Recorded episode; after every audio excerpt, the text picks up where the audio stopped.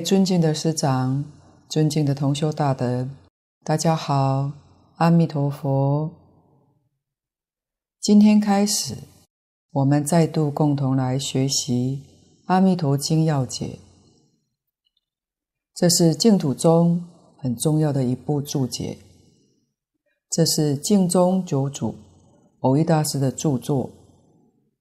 第一次分享讲了六十集，这一次的报告时间上短了几分钟，所以到了圆满的时候，可能会有较多的集数。依照师父上人净空老法师常鼓励我们后世学人要一门深入，长期熏修。才能够容易成就，所以我们要继续不断的学习讲解这一部注解。三国董玉说了一句名言：“读书百遍，其义自见。”是指读书的次数多了，其意思就自然而然明白了。可见。古时候人心厚道，心比较清净，所以读书百遍就能其义自见。后来的人觉得一百遍太少了，包括现在净空老法师也常说读书千遍，其义自见。可见得我们现代人的心被染着非常严重。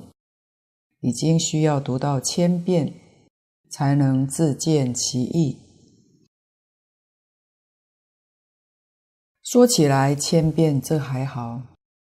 假如再往后，这个世间要是更乱，染污更恶化剧烈，恐怕就得要读书万遍，其义自见了。所以，中国古人教学。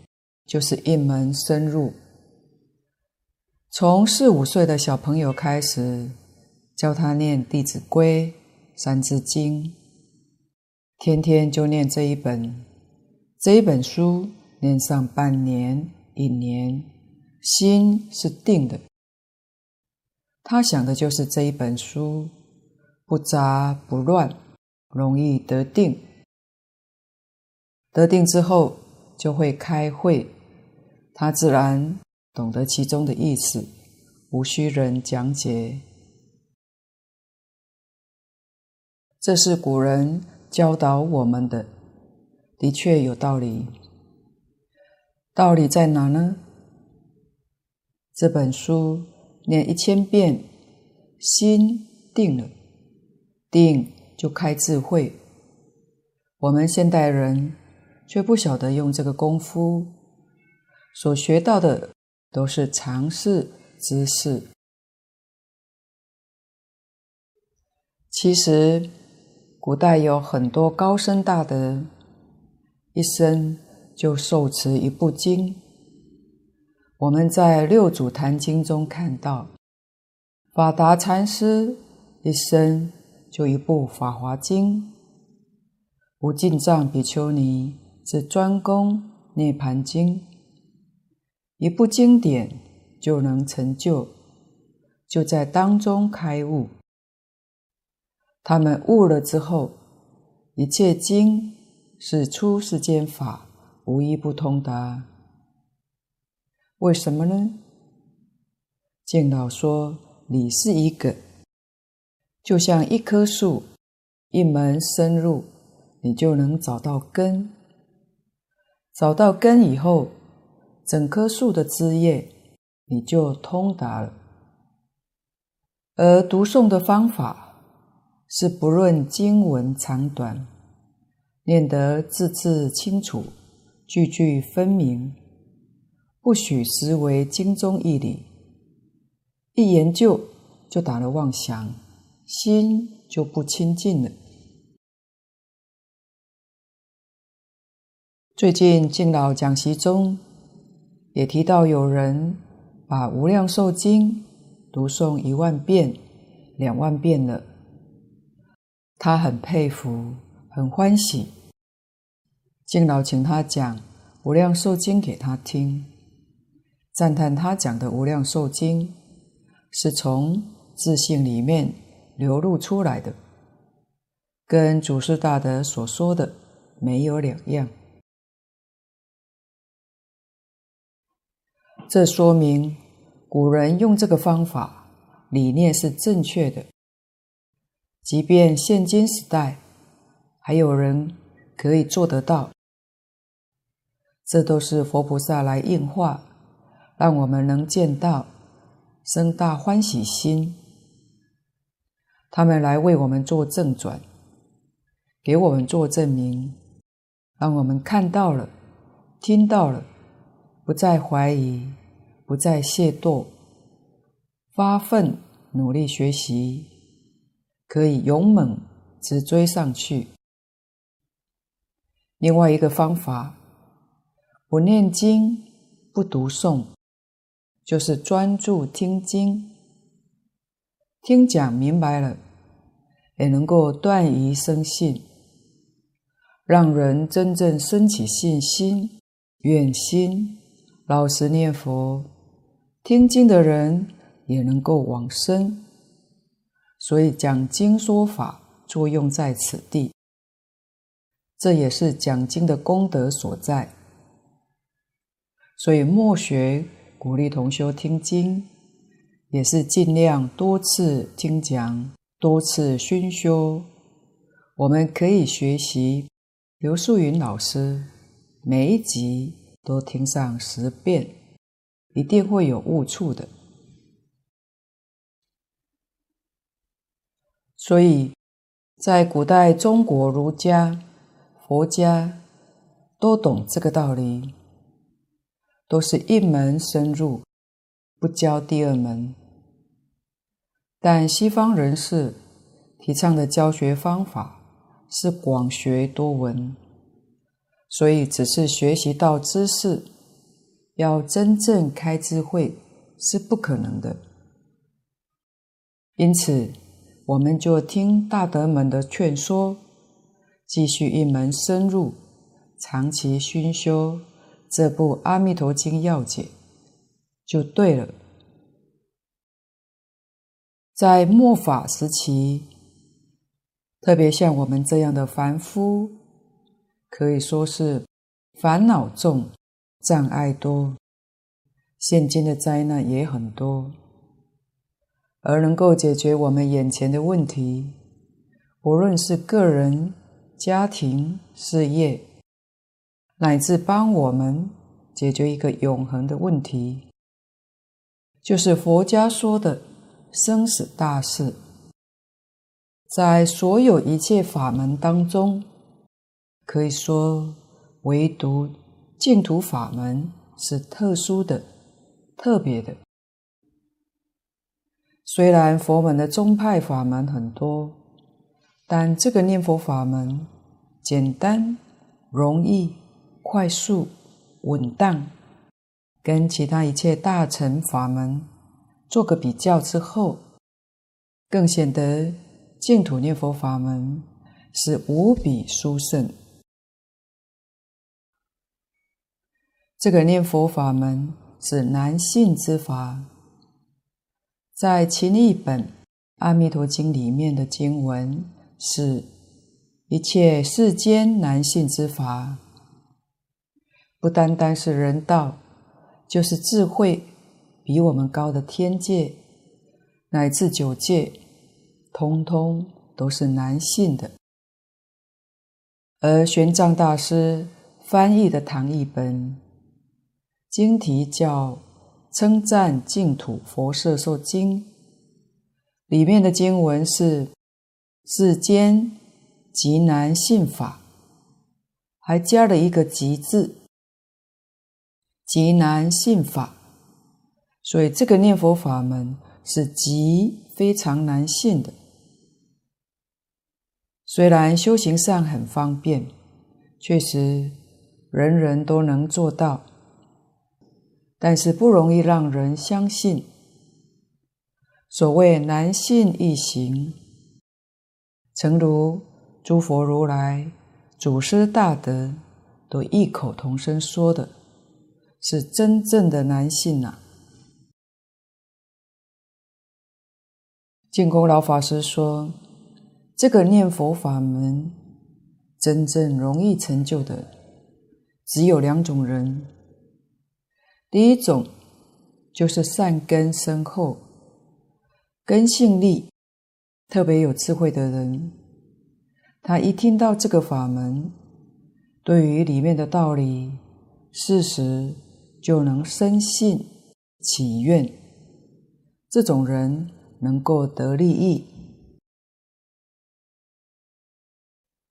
第二种是一般常讲的有福之人，是真正有福报的人。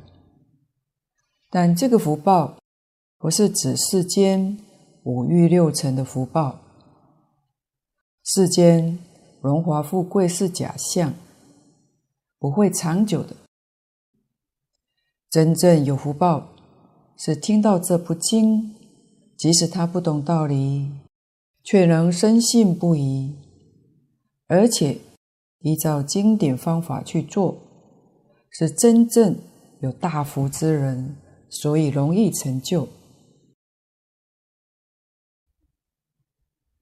比较困难的就是中间的部分，这部分的人又特别多，就像统计学分配图似的，左右两端的分布较少，中间的部分才是最多数的。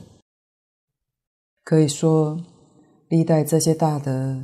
大善知识的苦口婆心为我们注解、讲演以及介绍，就是为我们中间这些大多数啊。因此，我们要发自内心、真诚的感激，否则在这个时代，想要接受这个念佛法门是很困难的。莫学赞同大德们的呼吁，所谓佛教，确实有必要认识清楚并证明它。佛教乃是释迦牟尼佛对于一切众生之最好、最圆满的佛陀教育，是教育，是师道，不能把它当作一般的宗教来看。而宗教的定义，要是查阅字典、词典，可以知道宗具有三种意义，即主要的、重要的、尊崇的。教也有三种，就是教育、教学、教化三重的含义，合起来的意思就是。主要的教育，重要的教学，尊崇的教化。敬老又加上两个字，即人类主要的教育，人类重要的教学，人类尊崇的教化，更凸显佛陀教育的普遍性、重要性。所以，绝对不是一般的宗教。我们要把它当作是佛陀对于我们的至高圆满之教育才对。释迦牟尼佛是现成佛，所说一切的经教，只说一遍，没有重复的。唯独净土三经、无量寿经、观无量寿佛经、阿弥陀经这三部经是世尊。多变重复，从印度传过来的版本有好多种，翻译出来里面内容并不完全相同，证明是多次宣讲的。多次宣讲当然意味特别的重要。我们学这部经，等于大藏经学完了，一即一切，一切即一。其他的经典也是这样的，但是这部经有特别的力量加持，不一样。学其他的法门要靠自己断烦恼、证菩提。这个念佛法门，你只要真信，没有怀疑，真正愿意去，佛力就加持你，你会感受得到。而释迦牟尼佛一生说法四十九年，讲经三百余会，所说的法，经后代人把它整理出来。流传到中国之后，被翻译成中文。这些古代高僧大德们，又将佛陀这些经论整理分类，编成大型的丛书，现在叫做《大藏经》。《大藏经》的内容一言蔽之，就是说明宇宙的真相，人生的真相。我们现在一起学习的《阿弥陀经要解》也都不例外。我们要以这个角度来探讨，才能够真正体会到佛陀对我们的苦心教诲，使我们都在佛陀教育当中能够得到真实的利益。过去修学净土中，主要所依据的就是《阿弥陀经》，因为《无量寿经》当时还没有普遍流通之故，尤其《阿弥陀经要解》与《阿弥陀经疏钞》，几乎是所有净宗大德都赞叹的。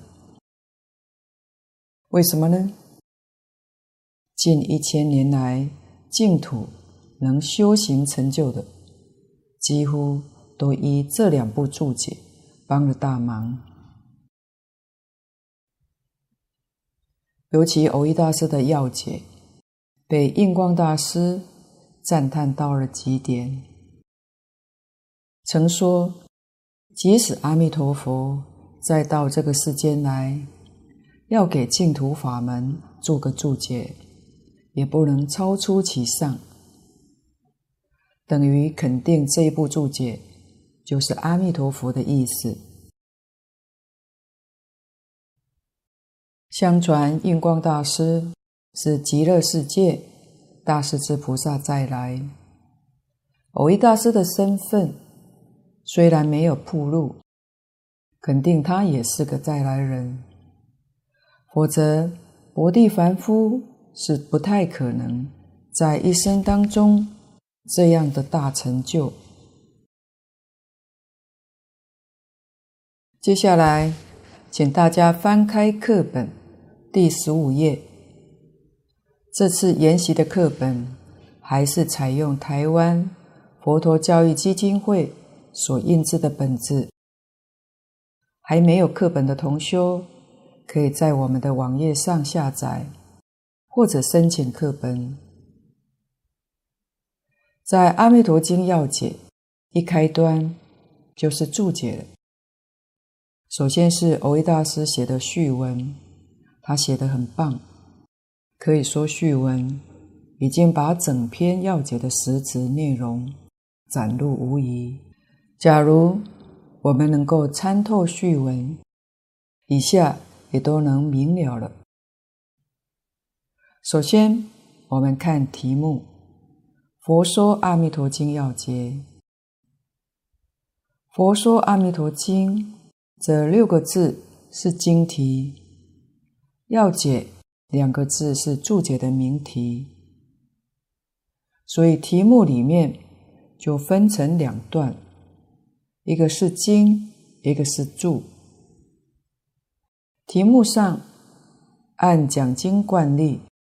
我们先做一个简单说明及介绍。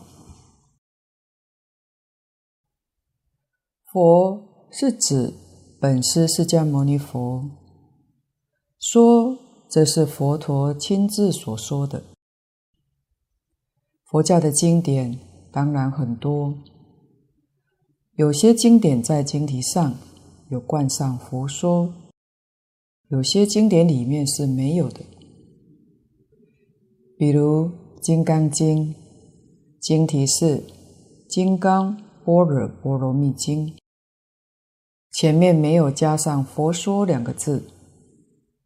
日本人最崇敬的《妙法莲华经》也没有加“佛说”两个字。那这些经典是佛说的吗？当然是佛说的。那为什么经典有的加，有的不加呢？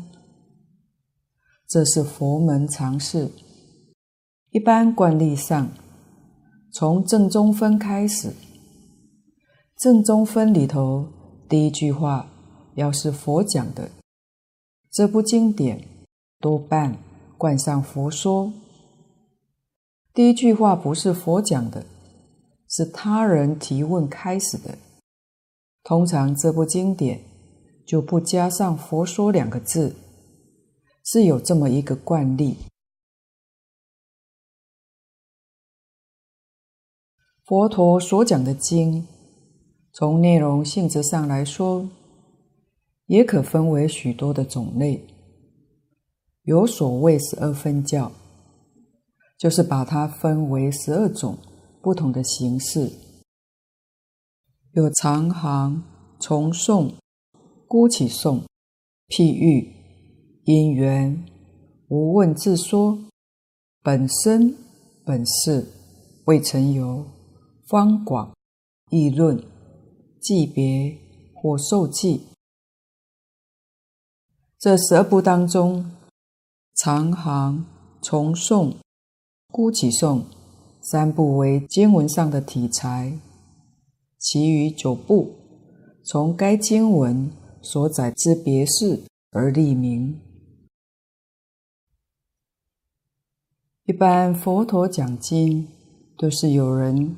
提出问题来发问，佛跟大家做解答，多半是这种性质。另外一类，没有人问，是佛看大家机缘成熟，主动讲出来。这一类的经典叫做无问自说。这部《阿弥陀经》是属于无问自说，所以经题上。特别冠上“佛说”两个字，成为《佛说阿弥陀经》。阿弥陀是梵语，是古印度话，翻成中文是无量。阿翻作无，弥陀翻作量，所以是无量的意思。佛这个字意是觉悟的意思。换句话说。从文字上的意思来翻，阿弥陀佛就是无量觉、无所不觉、无所不知的意思。世尊在本经里面用“光寿”两个字，就把所有一切的无量都概括了。佛为我们说出这两个意思，一个是无量寿，一个是无量光。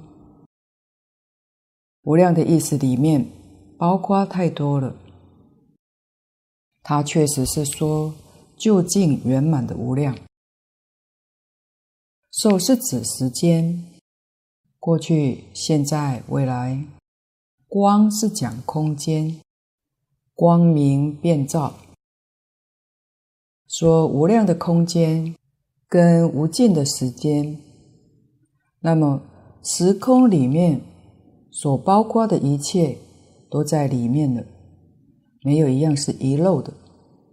所以“光寿”这两个字，也可以说是现在讲的时空。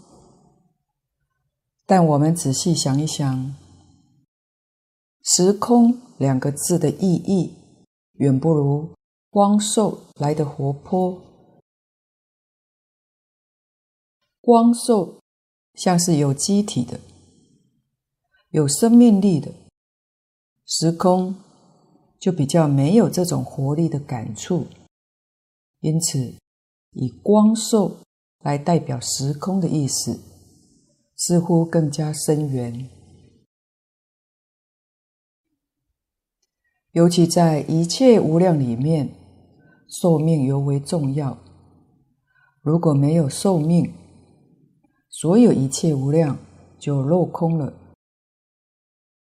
假如说你有无量的智慧、无量的才艺、无量的德能，以及无量的财富，要是没有了寿命，岂不是享受不到了吗？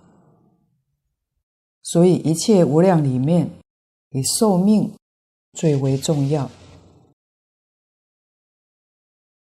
而世尊跟我们解释阿弥陀的意思，头一个就讲无量寿，因为寿命是一切无量里面的第一德，所以阿弥陀佛是西方极乐世界导师的德号。那佛菩萨的名号是怎么来的呢？是从他所教化众生需要而来的。换言之，就是他教学的宗旨。譬如释迦牟尼佛当年在这个世间教我们地球上的众生，他的教学方针是什么呢？当然是要对症下药。他观察我们这个世间的众生，毛病太多了。这一切毛病里面，最严重的就要先对治。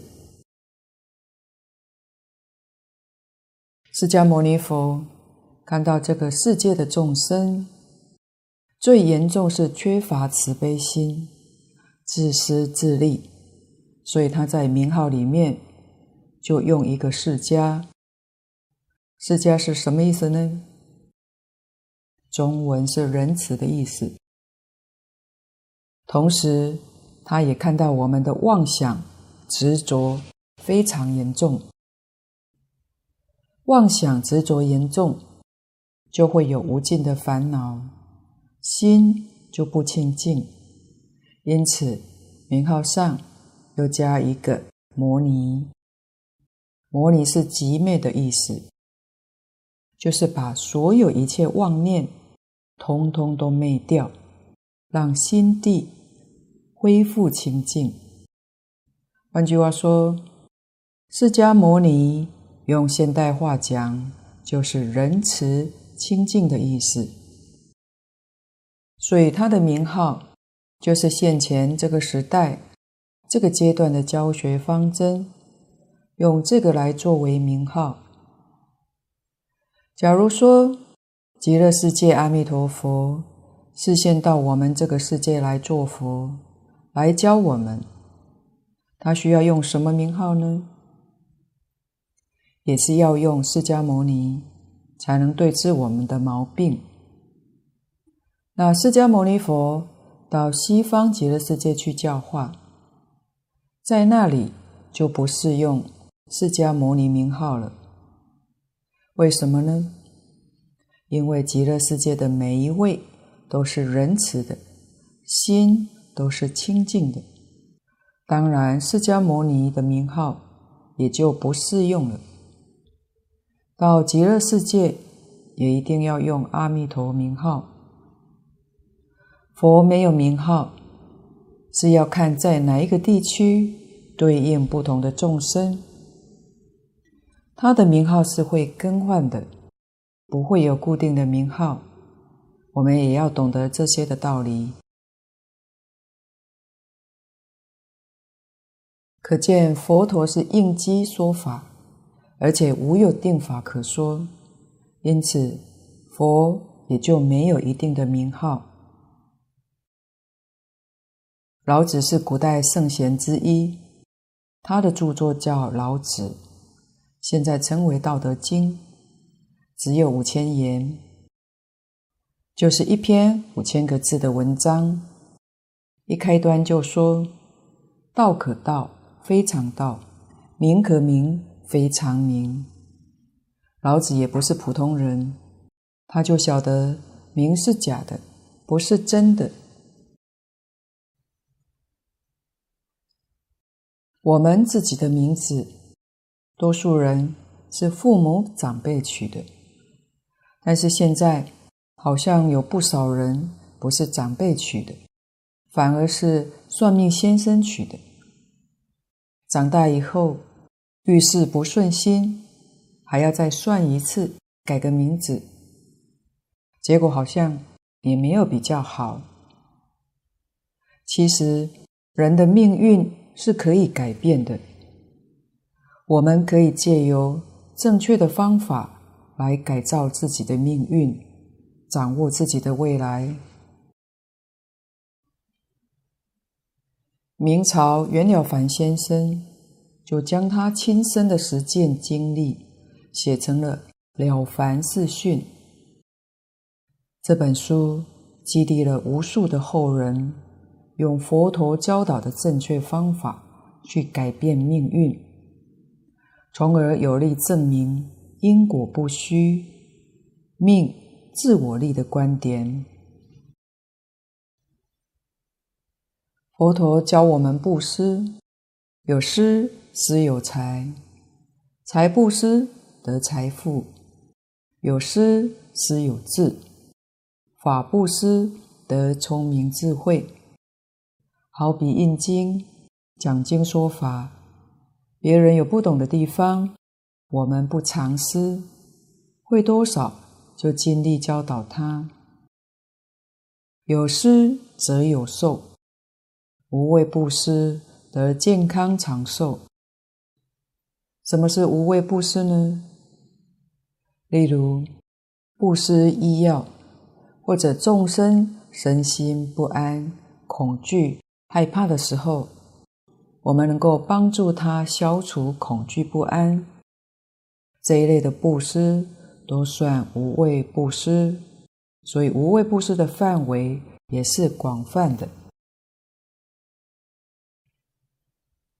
财富当然也不是凭空而来的，不是凭你很聪明，你有种种的手段能够赚来的。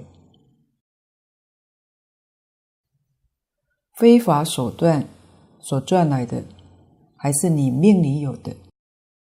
你命里头没有的，连做小偷都偷不到。你能够偷得到，还是你命里有的。有些小偷在偷的时候就被警察抓走了，为什么呢？他命里没有财，命里的财是你前生修的，就是一般算命讲的财库。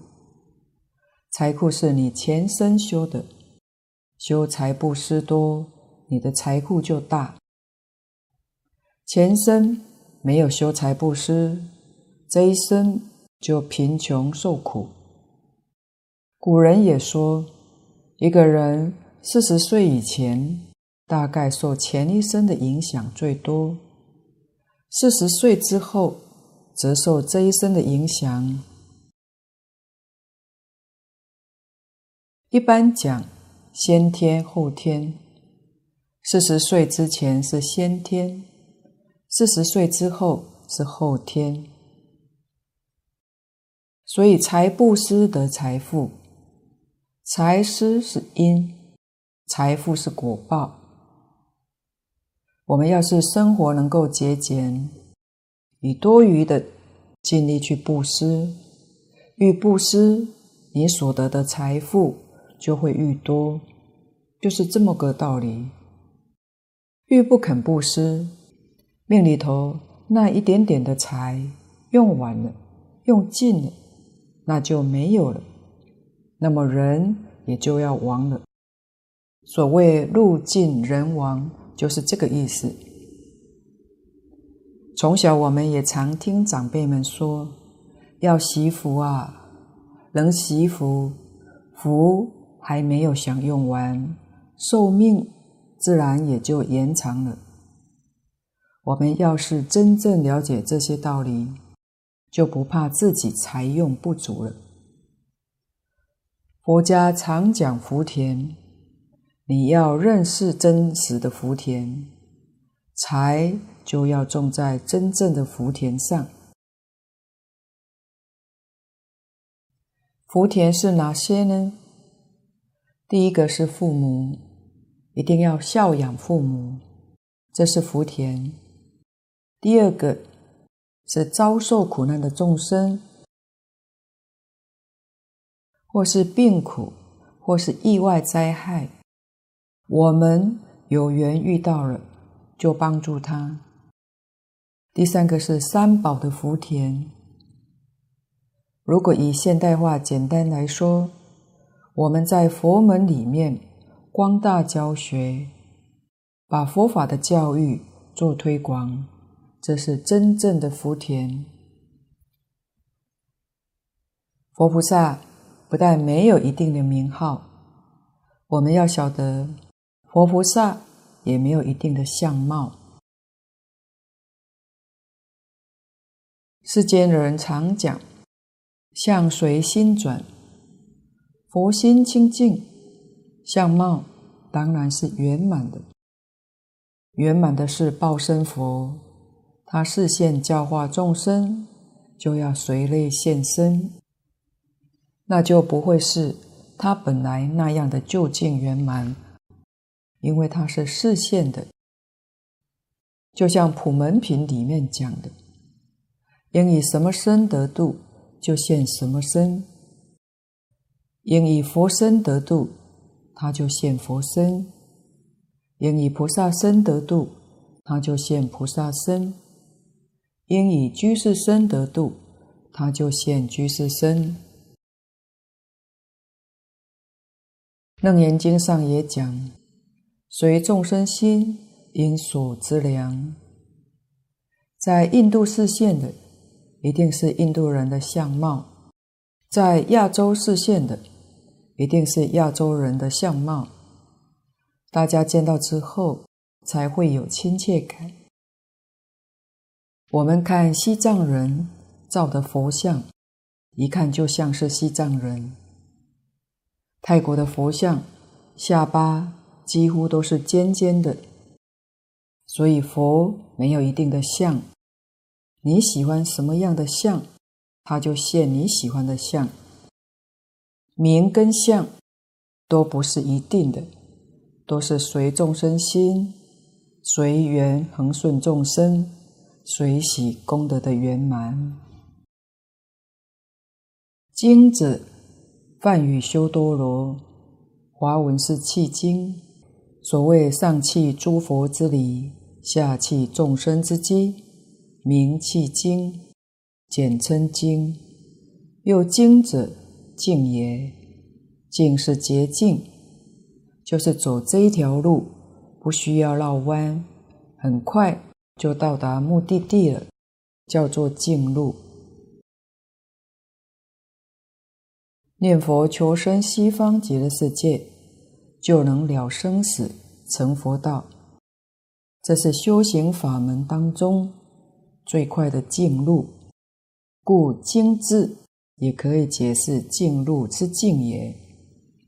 经是经典，用现代话来说就是教科书。为什么称为经呢？这个字分量很重，这说明佛陀这个教育课程里面所说的理论方法。与境界是完全真实的，绝对超越时空。三千年前，佛对当时的印度人这个讲法正确，他们听了得利益。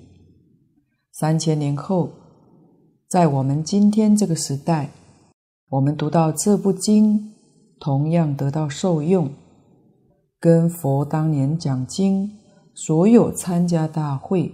得到的受用是无二无别的，这就是经具有无量义的缘故。不像我们世间学校的教科书，每隔几年都要修订，为什么呢？时代转变不太适用，所以必须要修订。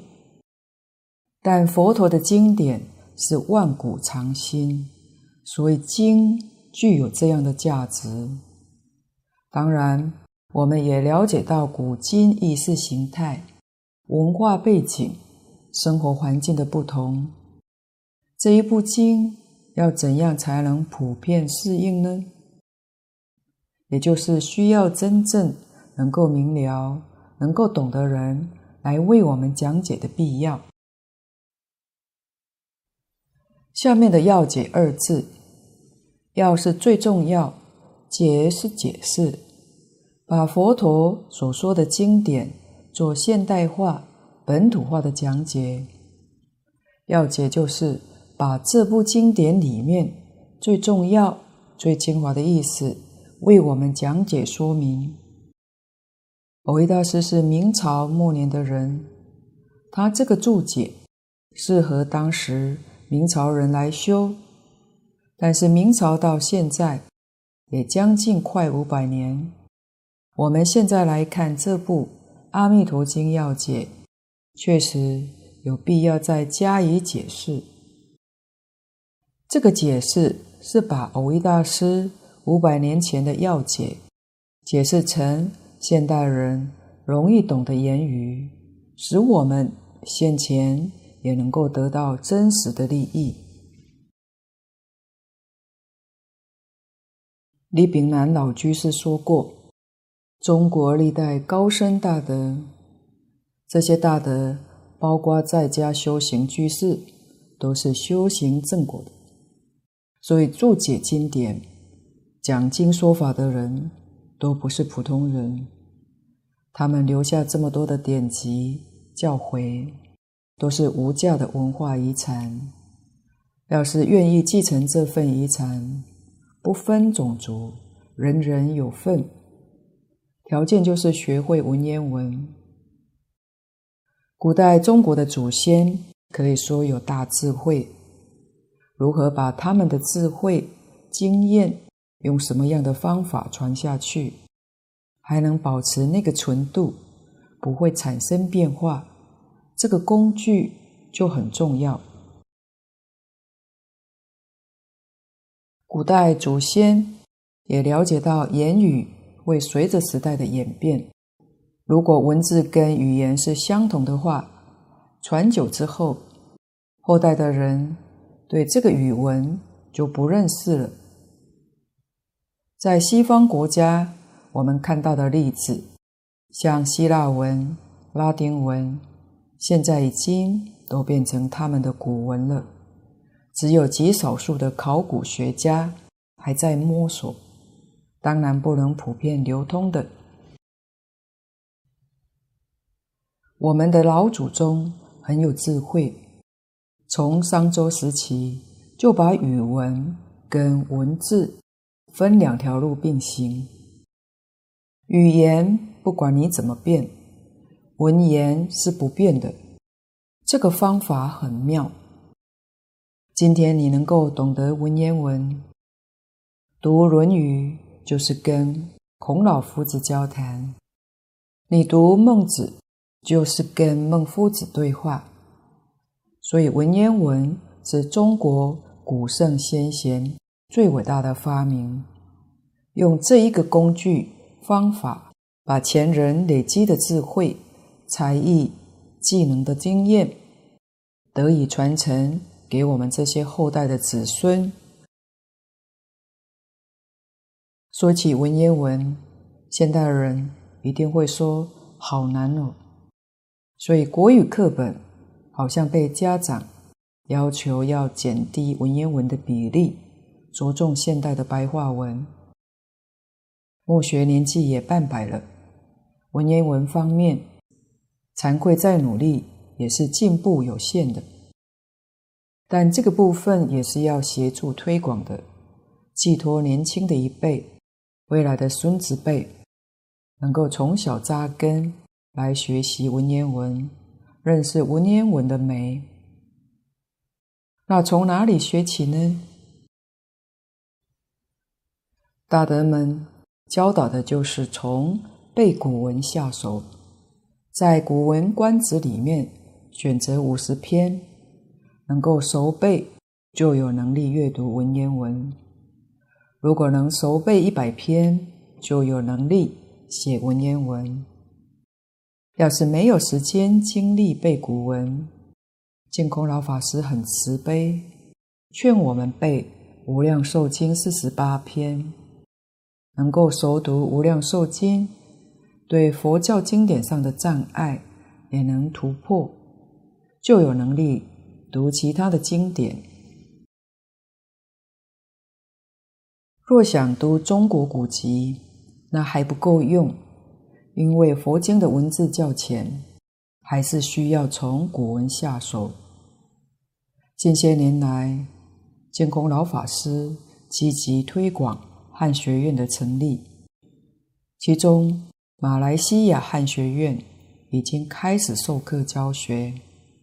另外，去年在历史悠久的英国皇家特许。